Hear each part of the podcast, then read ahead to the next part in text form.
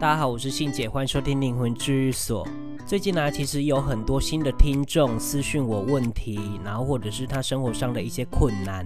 那我这边呢，我要再呼吁一下，就是如果要私讯我的话呢，第一个，我希望你可以把你的问题全部写下来，不要让我一句一句问，因为一句一句问，我真的是没有那么多时间在问你们这些问题。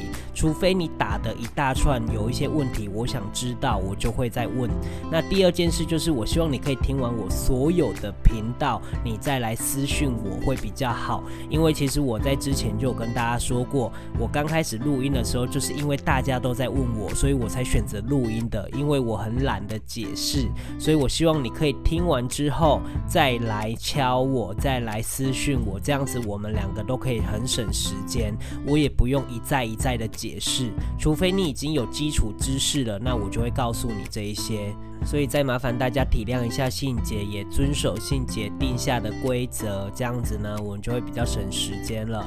好，那接着呢，第二件事就是，呃，大家抖内信姐的那个赞助的金额已经下来了，那我已经收到款项了。我下礼拜会找一天去，呃，徐生源这边来做一个捐款的动作，然后会陪那些猫猫狗狗一起玩，然后再拍照这样子。那我也希望大家有机会还是可以在徐。生源这边来做一个赞助捐款的动作，我希望他们可以长长久久的去帮助这一些流浪狗、流浪猫。然后最近我也找了一个单位，准备下个礼拜的那一集来发起一个捐款的活动。那希望大家再继续的支持我，跟踊跃的抖内我来做这件事情。希望每个月每个月我们都可以捐出小小的金额来帮助这一些我想要帮助的这一些这一些单位。好，那今天呢，我要。来跟大家分享有关于一些。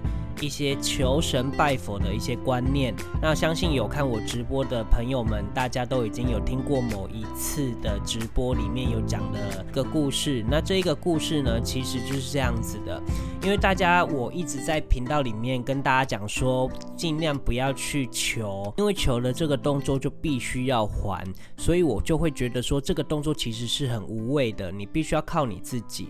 好，那现在呢，我要讲一个故事，这个故事呢，就是有关。于求神拜佛的故事，就是有一个很虔诚的信徒，他每天都会去拜观音菩萨。那他在拜拜的过程当中，当然就是也是求了很多东西，但是他最想要的一件事，就是希望可以看到观音菩萨本人。那某一天呢，他刚好就这么看到观音菩萨现身在他面前了。他突然灵机一动，他就问观音菩萨说：“呃，观音菩萨，请问你平常有在拜佛吗？”那观音菩萨就说：“有啊，我平常有在拜佛。”那这一位信徒就问说：“那请问观音菩萨，你都是拜哪一尊佛呢？”结果观音菩萨就回答他说：“我平常就是拜观音菩萨。”那这时候这个信徒就觉得非非常的奇怪：“你怎么是拜观音菩萨呢？你自己不就是观音菩萨吗？”那观音菩萨就回答他说：“求人不如求己，有时候你求助别人不如靠自己还比较实在。”那他说的这句话，其实就是说，有时候我们去求东西的时候，你都没有想着说，你求的那个对象应该是要自己。譬如说，我跪在某一尊佛的面前，我在求助这些东西的时候，你应该要求的对象，心里面应该是要求助自己，因为这些事情都是你自己可以办得到的。也许你还没办到，但你只要告诉自己，我努力，然后我检讨我自己所作所为，然后。我反省这一些我没有做好的事情，这样子你求助的东西有一天就有大概率的可以实现，因为你一直在求助别人，如果别人没有用的话，你就会又再去求别人，所以就会这样永无止境。而且你们知道如来在菩提树下成道的时候，第一句话说的是什么吗？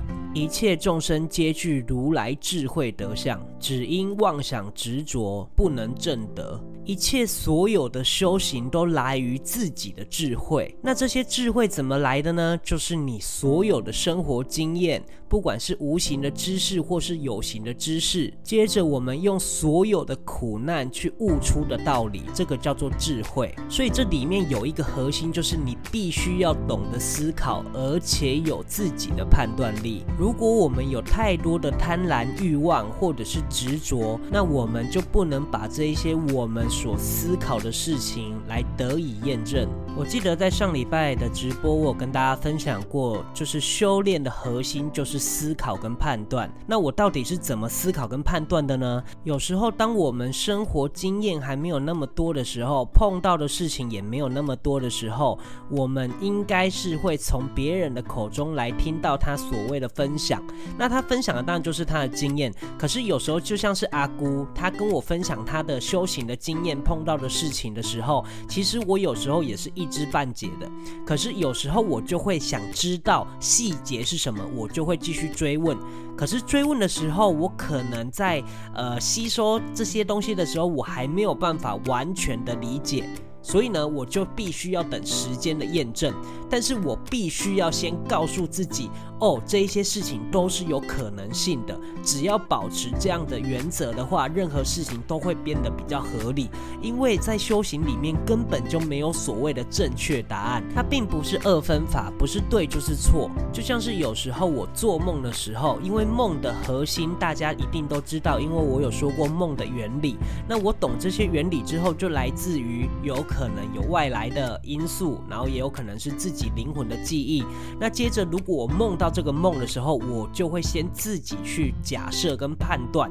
那接着呢，我就会去验证、去实现。就比如说，我可能去问一下，呃，这一些无形世界的高维度的灵，他们告诉我的这一些事情，是他告诉我的吗？还是外在的告诉我的？我就会去验证。那当然，如果最后不是如同我判断的那样的时候，我就会觉得这是我的经验。所以我会调整过来。那学到这个经验之后，我下一次也许就会做得更好。那这就是经验跟智慧的累积。所以以前我才跟大家讲说，为什么看得到的人不一定能懂那么多，是因为他们经历的事情少。看得到那些无形的事情，不代表他了解无形世界的原理。所以如果你养成了思考跟懂得判断之后，你就会知道，其实内观就是第一步，因为你必须要先。觉察自己的一些缺失，然后时时刻刻的提醒自己。有时候我们在做某一件事的时候，我们必须要检讨自己，这样子我们才会随着经验来成长。那智慧当然就业也会慢慢的增加了。当然，在修炼的过程当中，你可能必须要遇过很多的关卡，就连人生当中也是这样子的。譬如说，你要遇到钱关。你要遇到情关，那这两件事情呢，其实就是会阻挡在做修行这条路上的一个阻碍。譬如说钱关好了，有时候我就会觉得啊，处理这些因果都是你自己要去花钱的事情，那你当然就是把这些因因果果都解决啊。可是那不是有钱就可以解决的，它必须要用时间。那有时候你就会觉得处理这些因果我又看不到，我宁愿去买个东西或出去玩，我都还能感受得到。可是这这些因果看不到啊，那。对于我们而言，我们看得到的人，我们就会觉得啊，这些因果真的是太严重了，或者是太重要了。只不过是因为你现在还年轻，身体恢复的时间会比较快，但不代表它根除了。以后老了之后呢，你要再来处理因果的时候，你就会发现效用其实很低，因为你的肉体就已经在受伤了，而且你年纪已经老到肉体没办法再恢复了。所谓的因因果果，不就是一些意外啊，或者是跟别人的摩擦所造成的这一些。因跟果吗？那如果我们慢慢的把这一些遇到的困难问题，然后接着去处理掉这些已经触发的因果的时候，你就会慢慢的觉得，哇，这些意外或者是跟别人摩擦就越来越少了，那自己也越来越轻松。就连有时候你生病的时候，年轻人生病生大病，那也是一种意外啊。所谓的意外就是因果嘛。所以像因果处理很干净的人，他身体其实很难出什么大的毛病，因为基本上他们在处理这些因果的时候，他们也会去助人，也会去帮助别人，也会累积一些福报来保护自己的身体。所以，如果你只是因为钱而过不去的话，那你干脆也不用修炼了。你不要等到有麻烦的时候，连医生也没办法解决你问题的时候，你再来着急。那第二件事就是情关，有时候情关也是像因果一样，它就是呃，你要遇到某一个男生，你跟他有什么接触，有什么摩擦，就是你们一辈子一辈子以前发生过的事情啊。